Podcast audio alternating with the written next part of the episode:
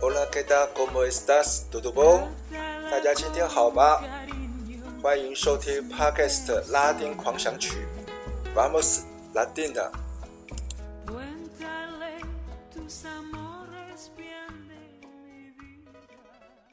大家好，大家平安。我是播客主持人李思维。今天是二零二三年九月二十九号。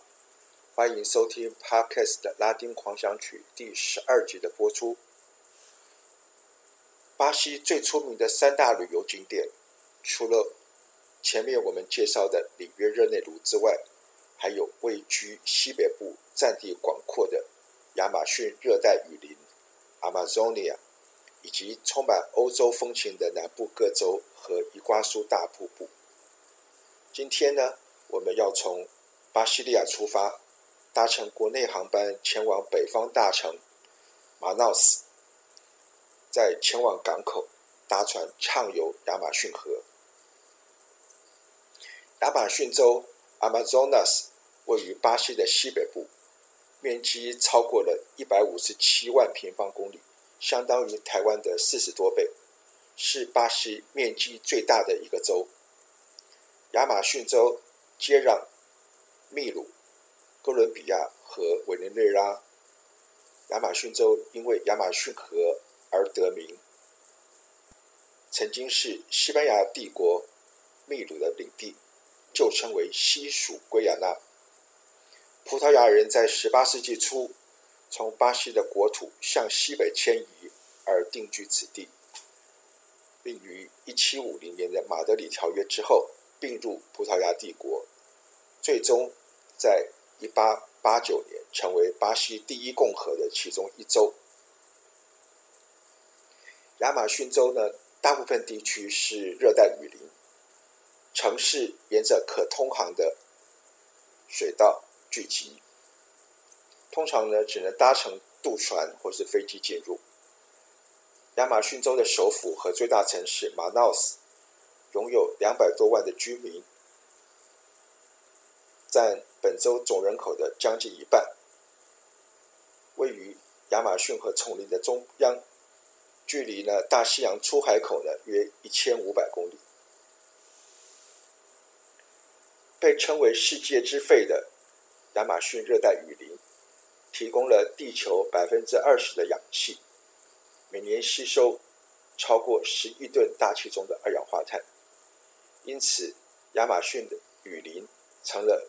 减少温室气体排放、减缓地球暖化的重要自然调节地区，对于控制全球升温至关重要。近期的科学杂志中撰文指出，在二零零一到二零一八年间，大约两百五十万平方公里的亚马逊丛林，约占。该地区所有剩余森林的百分之三十八已经消失，导致其退化的主要原因包括了火灾跟极端干旱，就是由于气候变迁更频繁、持续时间更长所引发的极端干旱，以及木材的砍伐，在森林砍伐地区的边缘呢，出现了动物栖息地的碎片化，仅仅在。刚过去的二零零二零二二年，每天砍伐的和毁坏的亚马逊雨林面积呢，大约就有三千个足球场。接下来，我们来听巴西乡村音乐资深歌手 Roberto Carlos 演唱的这一首《Amazonia》，歌词描述了当地原住民印第安人。热带雨林生态和生物多样性。亚马逊是全人类的梦想和希望。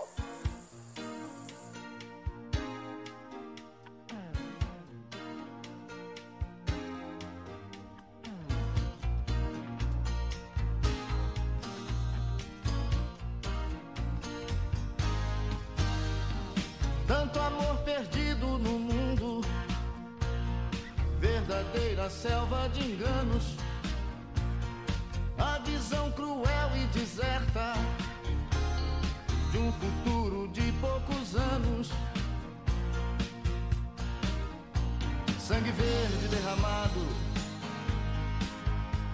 o solo manchado, feridas na selva, a lei do machado.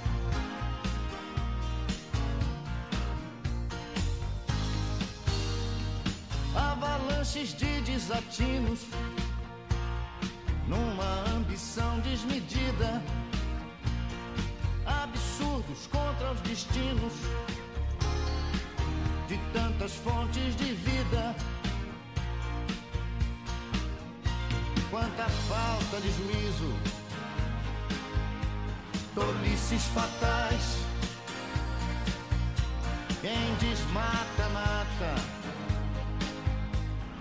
Sabe o que faz.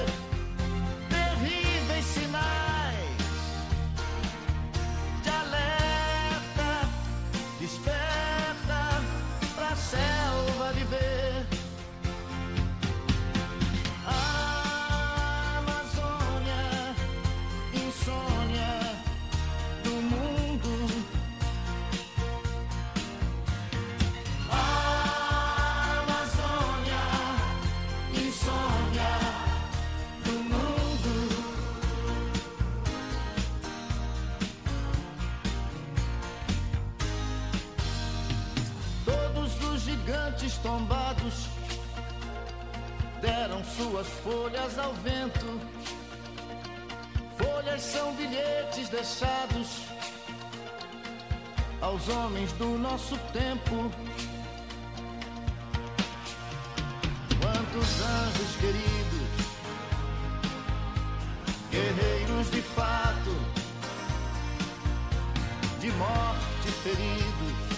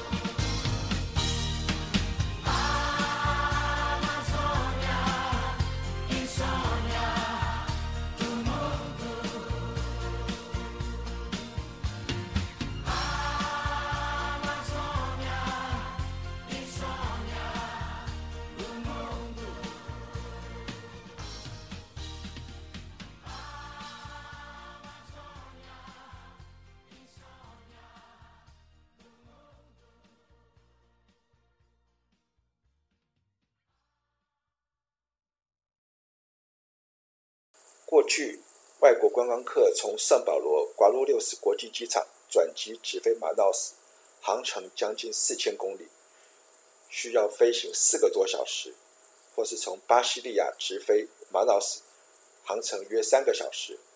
现在呢，已经可以从美国的迈阿密直飞马瑙斯，不需要在圣保罗转机了。马瑙斯位于亚马逊河主要河道 Rio Solimões 和支流 Rio Negro 交汇处。由于马瑙斯位于亚马逊丛林中央，对外交通必须仰赖船舶跟空运。这样子的隔离呢，也有助于保护当地的自然环境和原住民文化。马瑙斯也因为自由贸易区而著名。巴西政府呢，定有奖励投资的优惠政策。工业呢，以冶金、化工、造船、电子和机械为主。十几年前，呃，国内的电子大厂鸿海科技集团也来马瑙斯设厂，专门生产 iPhone 手机。